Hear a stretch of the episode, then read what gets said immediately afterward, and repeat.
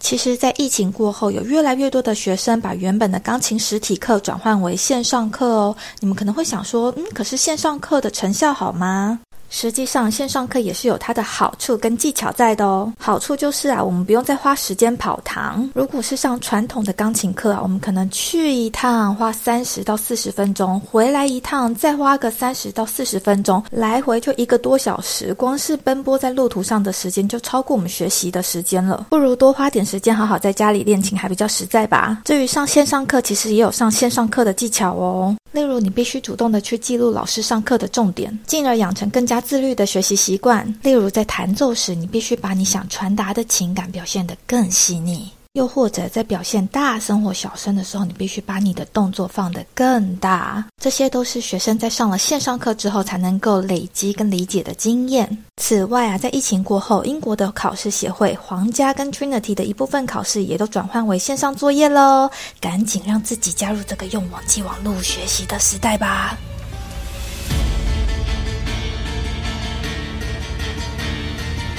萨瓦迪卡，我是偏执太太 Pervia。今天邀请到的来宾小黑是位在泰国长期居住的朋友，我们是透过 Ellie 认识的。那今天呢，会跟他聊聊在泰国买房要注意的事项哦。小黑，萨瓦迪卡，萨瓦迪卡，各位好，我是小黑。哎，小黑，你来泰国多久了？我来泰国这边应该快八年了。哇塞，我很少遇到来那么久的人呢。比较少吗？因为我也差不多时间，我对我大概来快十年了。那你为什么那时候会选择在泰国？刚好亲戚在这边呢，然后那时候在台湾工作也累了。所以你有回台湾工作？刚开始毕业的时候在台湾工作了，可是一天几乎是二十四小时嘛，二十三个小时几乎都在待命。后来就身体有点吃不消，就想说来泰国，刚好呃亲戚来找这边嘛，找来这边，然后就来这边，发现真的是比较轻松一点。后来就一直待到现在。哇塞，好血淋淋哦！哎，我可以问你在台湾那时候做什么吗？我跟现在的行业差蛮多，之前是做设计，室内设计、装潢这种吗？景观园林哦，就是比较大众区域的地方的设计，大众跟私人都有了。我有设计过国小啊，然后周边的那个绿化带啊，那种高速路旁的那种绿化带，然后那种私人住宅也都有，那就是很累。哎，可是这样，如果说你是设计国小的话，那是不是算是公家机关的钱吗？对啊，对啊，对啊，那时候标案有标到一些公家的那个案子。哦天啊，听起来很帅哎。很累很累，设计师啊，我通常都觉得是被人家设计，跟你设计人家。你有感受过在设计哦？真的，我还想说，如果在泰国做设计，应该也还不错吧？因为我知道泰国的设计费都拿很多，还不错。对啊，确实还不错。但是应该这么说，就是你做过之后，你发现真的不适合你，就转另外一个方向，对你的这个身体真的是比较好一点。那你在泰国做的这个，跟你亲戚那时候找你过来做的呃项目是相同的吗？差不多啊，差不多。所以你亲戚他们也是希望你做房地产？对，房产。那其实现在比较偏向于泰国的定居了，因为卷凡像房产啊、签证啊、保险啊，甚至是啊你要开公司什么之类的，都有协助过。保险你有做？哎，你真的是触角非常广哎。保险也就只是介绍了，他们如果有详细想要了解的话，我们这边都可以帮忙去介绍这样。好好好，那我想要问哦，所以如果我们现在外国人呢，他们来泰国买房的话，因为我们知道一般外国人的话是不太能借房贷的，是的，不然的话房贷是很贵嘛，对不对？对啊，好像七趴吧。之前如果有工作证来讲，对，五到六趴，然后加上一到三 percent 的就是银行的浮动利率嘛，所以你一年最高可能到八趴左右。这个是对台湾的人来说应该就太高了，因为台湾就算现在通膨很严重，台湾也才是二两 percent 左右。对，所以有一个说法说，你宁愿从台湾去贷款，然后来还泰国的房贷，也不要就是直接在这边买了，然后跟人家借贷。对的，我自己都是这样的方式。哦，你自己是这样的方式哦。哎，但那你是有钱人呢？你在台湾也有房子哦？没有了，没有了，父母的房子，父母的房子这样。哦，好，那所以除了这个以外，还有什么限制吗？如果我们外国人对泰国的房产有兴趣的话，有什么限制是我们需要知道的？哦，首先我们在泰国买房，我们是只能买公寓哦，不能买别墅，就是那种带土地的不行买。如果你要买那种带土地的话，你需要开公司跟人家购买，呃，以公司的名义去买。可是呢？公司的名义的话，百分之五十一，泰国政府也有规定，一定要五十一 percent，一定要在泰国人身上。我们外国人最多只能占四十九 percent，所以无论如何，你就是还是帮别人买了买了一栋房子，那栋房子还是不是你的。所以一般我建议都是买公寓，因为公寓的话，它已经分化好了嘛，四十九跟五十一都分化好，而且可能不只是一两户而已，它可能是几百户甚至几千户跟你一起去分化那百分之五十一。那你就不用担心说你的房子可能会被别人卖走，而且百分之百的产权都在你身上，你也不用担心说有人可以决定你的房子马上卖走。这是我觉得比较多人需要去注意的。那除此之外还有什么需要去注意的地方吗？啊、还有就是刚刚提到的四十九跟五十一嘛，有一些我认识的一些外国的朋友，不一定是台湾人啊，有些可能是中国人或是一些马来西亚人，他们有问过我，就是哎。泰国的房价是不是泰国人比较便宜？确实，有些公寓他们推出来啊，泰国人的房价就是会便宜一些些。但当然，我有实际问过，他们可能会少冷气，甚至是如果他们是复式的单位，可能楼梯要自己装。那当然，这个情况下比较便宜一些。可是自己装完之后，那些价格其实也差不多。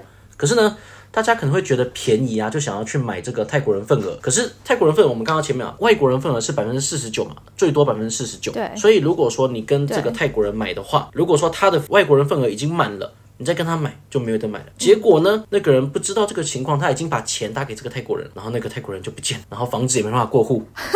所以就是买的时候，你要先确定好，对这就是如果你是买泰国人的份额的话，你一定要确认好，在外国人的百分之四十九以内可。是要怎么去确定啊？是要跟管理员他们问吗？这就是我们可以协助的地方。一般来说了，如果是已经完工的话，我们就是可能跟物业去确认嘛。那如果说你没办法跟物业确认到的话，你可能就要去找开发商，或是说你要去联系土地 Je. 这个就是我们可以协助的地方。哇，这哎、这确实听起来蛮难的。光是这部分的泰文，我就头有点痛了。不会啦，不会啦，这是经历过几次之后就会了，这也是我们可以协助的地方。如果说语言上面各位有担心的话，我们也可以帮到忙这样。好，那你看，因为像一般的泰国人呢、其实我不确定台湾人应该也是，可是我觉得泰国人这个现象又更明显，就是泰国人是喜欢买新房子的，而且他们有一些厂牌迷思。那对于这部分你的看法是什么？我也有厂牌迷失。你也有嘛？对，因为你真的看过那么多房子之后，你还是会觉得有一些就是他没有厂牌，他可能是中国或者是从其他国家来的这种外国的开发商，他们实际在这边完工之后，你会发现跟那些当地的开发商完工的项目还是有差别。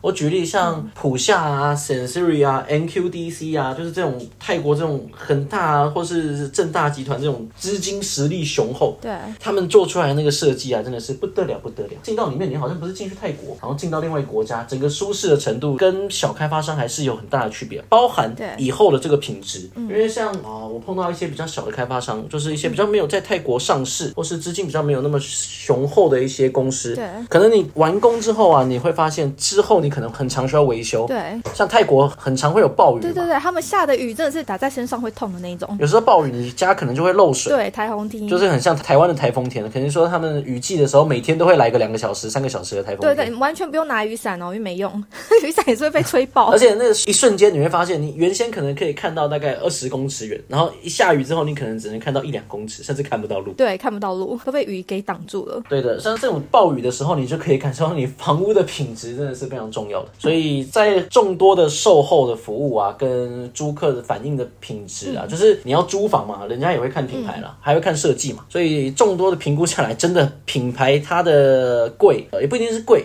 品牌它的质量。它的品质还是有它的道理在。所以重点是品质，还有事后的维护跟维修嘛，对不对？像那种如果是一房建案的，就尽量不要去买，不要去碰，因为也许你买到了是便宜没错，但之后要脱手也很难脱手。对的，这还要看地段的，因为有些泰国蛮出名的开发商，他们也是会选择一些比较远的地段，但那些地段呢，通常就是泰国人会知道，他们自己可能要住啊，或是他们自己可能要在那边生活，可能会知道。那我们外国人要去买的话，可能要出租来讲就没那么容易，因为你也知道嘛，泰国人就直接买新，房很容易啊没啊。错，因为我。我那时候也有买，就是 Sensily 的。然后呢，重点是它呢好死不死，就是我们这一栋之前有人从楼顶上跳下来。那你知道我的哦，我知道你说哪一个了，T 七七对不对？而且我跟你讲哦，我正好买的这一间呢，就是因为我当初就想说要把它拿来当工作室，所以呢，我基本上这一间是有点半开放式。什么叫半开放式？就是我门一打开就是游泳池，面对的就是游泳池跟健身房呢。那我想请问你哦，哦泰国人是不是会很介意这个？他们会很介意凶宅嘛？因为这样虽然不算是凶宅，没错，它是跳在公共区域。其实不会耶、哦真的吗其实到处都是啦，泰国人本身不会介意，尤其是在曼谷，因为曼谷本来就是到处都凶宅。地小人多，也不是到处都凶宅啊。你也知道泰国有一些就是鬼故事的那种烂尾楼嘛，当然不在市中心啊，可能比较远，那周边也是住满了人啊。其实他们不太会介意，嗯，因为生活比较要紧。真的，哎，可是你讲到这个啊，我曾经去看一间，我忘记应该是在娜娜吧，还是应该是娜娜没错。那时候他，我想说，哇，那边市中心，所以房子就算比较旧也没关系，通常空间比较大嘛。它下面呢是那种有点像是商办的地方，然后可能，例如说到十五楼以后，它就是住宿的地方。酒店不是哦，它它不是酒店，它就是一个 service apartment，可以这样讲，就是它楼上的话就是可以住人的地方。然后我们是要去看一般的住宿嘛，然后我们就到了楼上之后，它那在非常深的那个巷子里面，就是呃不是巷子啊，就是说它的那个整个设计是在最后一间。那最后一间我一进去之前呢，然后左边还贴了一个，你知道印度人很爱贴的那种符咒，边间哇，对边间，然后有符咒进去啊，你就可以看到，就好像有那种香啊，或者是有祭拜的东西。反正我就一进去已经觉得够毛了。后来我们出来想说，好了，这一间就是完全不用想了。结果我们搭电梯搭到一半啊，你知道电梯突然停电哎，干，好刺激！我真的吓到，我真的吓到就魂都飞了。酒店会比较有这样的情况，可是因为我自己也在泰国也租过房，刚开始来嘛，大家一定都租过房。确实租房的时候，因为我这个人是比较能够感应到的，之前租房的时候也有这种不好的感觉，也是会有。因为其实我觉得啊，真假的，在泰国不能说在泰国了，就是如果你本身的感应比较敏感的话，可能就是会比较容易感应到这些事情。但是我个人是觉得尊重呢，然后你。有自己的信仰，其实后来也都是好好的。稍微去庙里面拜了一下，后来也没事了。泰国人他们对于这个东西，他们是比我们更懂，甚至是他们本身就有这些习俗在。本身他们去跟灵界去沟通的话，可能他们就比较熟悉，他们也比较不会那么紧张、那么害怕，因为还是友善为主了。我觉得你对于一些事情友善的话，相信那些事情会友善的回应。哎，我觉得你这想法很好，很正面。因为我确实有一个朋友，他的那个房子是他爸买给他的嘛，他住在那边，他就明确的跟我讲过，他其实很确定有另外一位。灵魂就是住在同一间房子里面，他觉得就是尊重，反正他不得害他，他也不会来害他。他他，你知道，他他两个他。对啊，甚至是这个确实啊，我们亚洲人还是会比较介意这个事情，所以一般的话啊，如果说有类似的事情的话，我们还是会，就是我们有知道的话，还是会经常去提到。但有些可能就年代比较久远。我们可能不一定会知道，这也是买二手房的时候，有时候可能会承担的一些风险。可是你也不能保证，因为时光苍苍，有时候会未来会发生什么事情，你也没办法保证。哎，我想问一下，你这种比较敏感的体质啊，是有办法另外再做一集关于就是 你碰到灵界的故事吗？你是可以有故事多到可以讲成一集的那种吗？没有没有没有那么多，一两句就可以结束。OK OK OK，你想听吗？我可以现在跟你说。不要不要不要！不会啦，不会恐怖。我怕，这是不会恐怖的，就是我之前在那边睡，就是在租房睡觉的时候，很长就是睡一睡，就是突然大叫。当然我有去查那什么呼吸中止症，可是有一次我觉得最可怕的是，我睡到一半，我的手自己抬了起来，然后用力捶了一下床，然后整个人惊醒。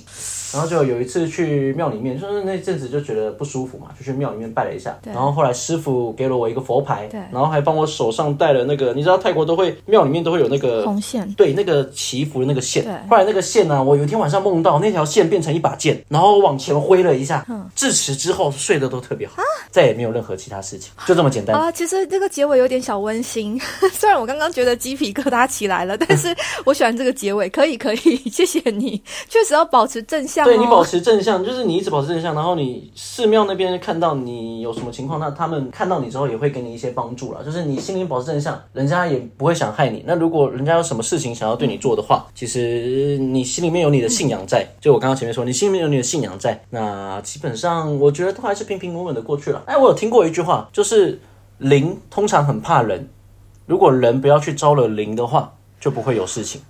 但是如果灵特别要来招惹你的话，其实你是非常容易把它退散开。哇，我频频点头哎。反正我就是保持着这个正向的观念，所以一直以来都是不太会怕这种事情。也是在泰国这边呢，就觉得好像很常见。不要想太多。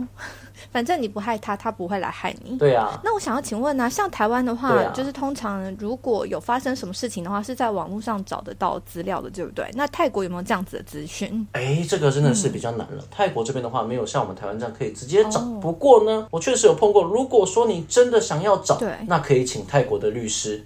帮你去做一些调查背调。那你像这个房子本身的一些过去的历史啊，甚至是一些背景故事，你一查之后你就全部都知道了。哦，所以其实如果有需要的话，这方面我们也可以协助。好，那再来的话呢，想要请问说，因为我知道最近好像还蛮夯那种楼中楼，那他们是怎么去算几平方米的？是楼上那一层也算他们的平方米平数之内吗？这个就是要看这栋楼你的买的第二层楼，它有没有到，就是它复式嘛，它有一二楼，你的二楼有没有到实际的二楼？所谓的实际二楼就是我们一层楼通常是三米嘛，三米高，那你可能到六米的话，那就是实际的二楼。哦。那二楼的话就变成说你一楼跟二楼的那个面积都已经算进去了，因为你二楼也有了嘛。对，可是如果你没有实际到二楼，你二楼是没有对外的门的话，那变成说二楼就是不算在实际的这个你的买的面积里面，因为你买的只有一楼，那二楼可能他们说是送的，但是呢，因为你盖的这个面积本来就比较高嘛，就是你一二楼这样盖起来其实还是比较贵的。哦对，就是你一二楼它盖起来，它的成本比较高，所以你始终都还是比平层，就是这种复式的单位啊。你虽然说你买的面积比较小，可是它每平方米的价格一定会比你买平层还要高。嗯，我想知道你是怎么去看楼中楼这样子的那种房型，因为有些人喜欢，有些人就觉得很浪费点。投资来讲的话，不建议啦，因为投资的话，大部分的人还是选择平撑比较多。哦，讲比较鲜明的案例吧，你上厕所，晚上如果你突然想上厕所，或是你肚子痛，你要下去，你还要下楼上厕所的话，很容易就摔跤。因为泰国的啊，很多的那种楼中楼，通常二楼是没有厕所的。对，因为这样子合理呀、就是没有厕所，它才有办法平方米算的比较小，不用算二楼的面积啊。对啊，所以一般我不建议这样操作，这样操作的话容易出问题。哦，好，你有破解我的迷思，不然我本来看到楼中楼我都觉得还不错。投资啦，投资的话我不建议了，因为你要面对的是租客嘛。但是如果你自己住的话，那就没问题。你自己住的话，你你喜欢楼中楼几层就几层。没有，可是这也要考虑到说自己下楼梯也会危险呐、是吧？会多一点风险啊。啊你又不一定说你可能会住到八十岁，没有啦，八十岁有点太夸张。但说不定你会希望自己住很久嘛，既然都买了。对啊，尤其是我们如果可能年纪比较再稍微大一些之后，你可能这个你还要继续再爬楼梯的话，可能就会觉得不舒服。所以这也是为什么楼中楼一般在市面上它有人喜欢呐、可是它之后的住房的体验可能就不一定会是平层这么好。好，那我想要再回归到二手房的部分，因为我们一般来讲的话都知道说，既然要买房然后投资的话，location 是很重要，就是这个地点的部分。对的，那除了地点之外，我们还有什么其他的部分也是要纳入考量范围里面？首先刚刚第一个就是你有提到嘛，这个开发商的品质，这个我觉得也是非常重要。就除了 location 之外，再来这是第二个，第三个的话，周边会不会淹水？因为有些比较市中心或者一些地段，像拉玛九，我不知道你知不知道拉玛九左手边那边，就是你靠近 NRT 面向面北的左手边，西方那边有一些地方那边是会淹水的，在巷弄内你。说像 Bell 吗？像 Bell 那种大建案应该没有吧？周边建案里面不会淹，但是你周边可能会淹水。哦，这是可能我觉得也要考虑到的，就是实际在泰国这边生活，你会知道淹水这个真的很麻烦。对，这个可能对台湾来说很难想象，但实际上在对，实际上在泰国是真的会淹水。但是我记得他们他们那个雨季太可怕了，他们那个雨季下起雨来，开车跟划船一样。对，是真的有人在那边划船哦，就是 roll roll roll。你有看过有人划船吗？我还没看过。没有，我没有看过，实际上看到，但是有时候会有网络上对影片的哦画面，对对对可是实际生活在这边就知道说，还真的有可能需要划船出门哦。对的，可是我记得他们有讲说，政府他们也很害怕说曼谷毕竟是金融中心嘛，所以他们很害怕曼谷淹起来。所以如果说有淹水的状况，他们会尽量把整个淹水堵在就是曼谷之外。像之前就有这样子做，对了，他们积极在改善啊。其实，因为我自己住在曼谷这边，实际上我从以前到现在，其实已经改善蛮多了。但是改善始终要时间嘛。但是你的租客始终会选择就是不淹水，然后离轻轨近，然后好的开发商始终都会选择这些。那我们也是要偏向这样的方式去投资，对于你自己的出租，甚至你自己要住，也才会就是有价值。所以你会推荐说，如果你真的要下手买这一栋房子之前，这间房子之前，你要雨季的时候来看，下雨的时候来看一下房子，是这样吗？嗯，这个可能比较麻烦一些。如果不实际？也不一定每个人都有办法雨季的时候来这边看，那这个就是我们需要协助的地方了。我们要去帮客户分析这个地方它曾经会不会有淹过水，因为我们在泰国生活这么久，我们一定知道哪边是比较常淹的，然后哪边的话它的居住人群比较多，嗯甚至是比较受欢迎，泰国人本身自己也喜欢。有时候真的很难讲因为你看，像我住在是七一跟七七中间嘛，然后我有学生，他们家就在七十一巷里面，他们住的是那种 house。就是他们可能是人家跟人家租的，因为他们是外国人。哦，对，然后有时候真的很夸张哎，他跟我讲说他们今天不能上课，因为那个水已经淹到小腿肚了。house 很常这样，那种房子就是很深巷里面的 house 很常会发生这种情况。对啊，对，可是它只是巷弄间哦，它也没有到真的很山上或什么，就是或者是很低的地带，也好像也还好，所以我就觉得哇，有时候真的很难讲，对啊，还是要实际对要住在附近的人才会知道说那边的状况到底是怎么样对，样。可能淹水的哪几区，其实这几年来讲应该都体验过了，划船的经验啊，或是 哎呀，就是反正都是市中心基本上没有了。我们一般选的项目在市中心基本上没有这个问题。对，所以还是住 condo，呃，住公寓式的可能会比较保险一点。对，至少你家不会淹水。那个 house 我听过很多很惨的案例。没有，那就每年啊，就是要再多拨一笔是物品损坏的那个价钱。沙袋费，东西啊，我对他们说都要批一笔那个沙袋费。对，雨季快来的时候，你就要开始把在你家外面架好沙袋。没错。那如果今天我们是外国人嘛，如果来泰国买房的话，我们都希望能够降低在泰国投资房产的风险。那我们除了例如说你刚刚讲地点啊，然后还有我们的建商以及会不会淹对还有呃会不会淹水之外，我们有哪一些点是需要注意的？例如说我们在汇款的时候，它是不是有一些汇款的技巧？哦，转账的话，一般我都是建议直接转给开发商。哦，直接找开发商，对，这是一一手房了。一手房的话，我们都是直接转给开发商，那是最安全的。不要经人家之手。对，开发商这边也会可以去帮你开文件，因为我们外国人买房嘛，嗯，他防止洗钱的话，他还需要有一个文件叫境外汇入证明，这个的话他们也会去处理。就你直接打开发商的话，开发商那边就要帮你去处理。好的，那我想今天聊了那么多，大家听众已经学到部分的知识了。然后呢，如果有一些其他的问题想要问你的话，他们要怎样才可以找到你呢？哦，可以直接加我的 line 或是我的联系方式。哎，你这边通常是怎么留联系方式的呢？就是会放在资讯栏里面。那我会把详细情形放在资讯栏底下，有兴趣的朋友可以联络小黑哦。那我要来插播一则听众留言啊，来自马来西亚的 Grace 讲说啊，听完你十三分钟的 podcast 让我好心疼哦，还好你打赢了这场战役，好人一生平安，没事喽。好，这是我第四十集，如果还没有去听的听众可以去听一下、哦。我就是那时候讲了说我在与死神最接近的一天，脑袋开花两百万。那时候我在泰国开刀，然后那一刀花了我两百万之外，重点是还没有开好呢，所以我最后还在回台湾开了第二次刀哦。小黑，你有在泰国看过医生吗？有啊，我听到你这故事也是觉得惊心动魄。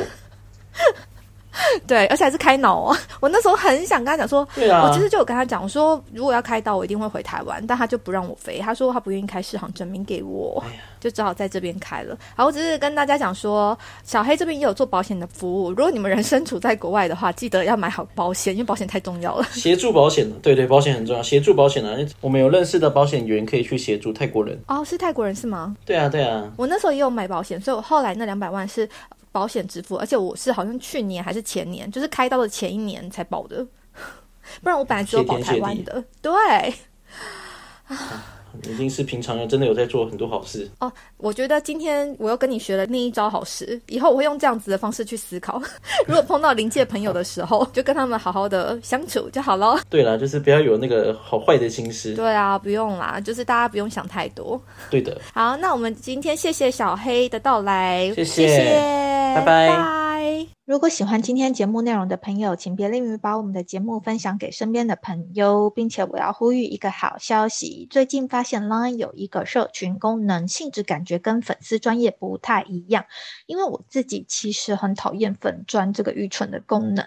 总之，这个开放的社群跟听众的互动性比较高，于是我打算决定利用这个 Line 社群，让大家一起参与这个节目的狗戏三，例如说投票表决。标题要下哪一个？还有要问接下来受访者哪一些问题呢？啊，有兴趣的大家可以直接在 Line 上面搜寻“偏执台台 Podcast”。偏执台台这个节目主要是邀请来自四面八方的海外人士聊聊移居生活或者分享留学经验。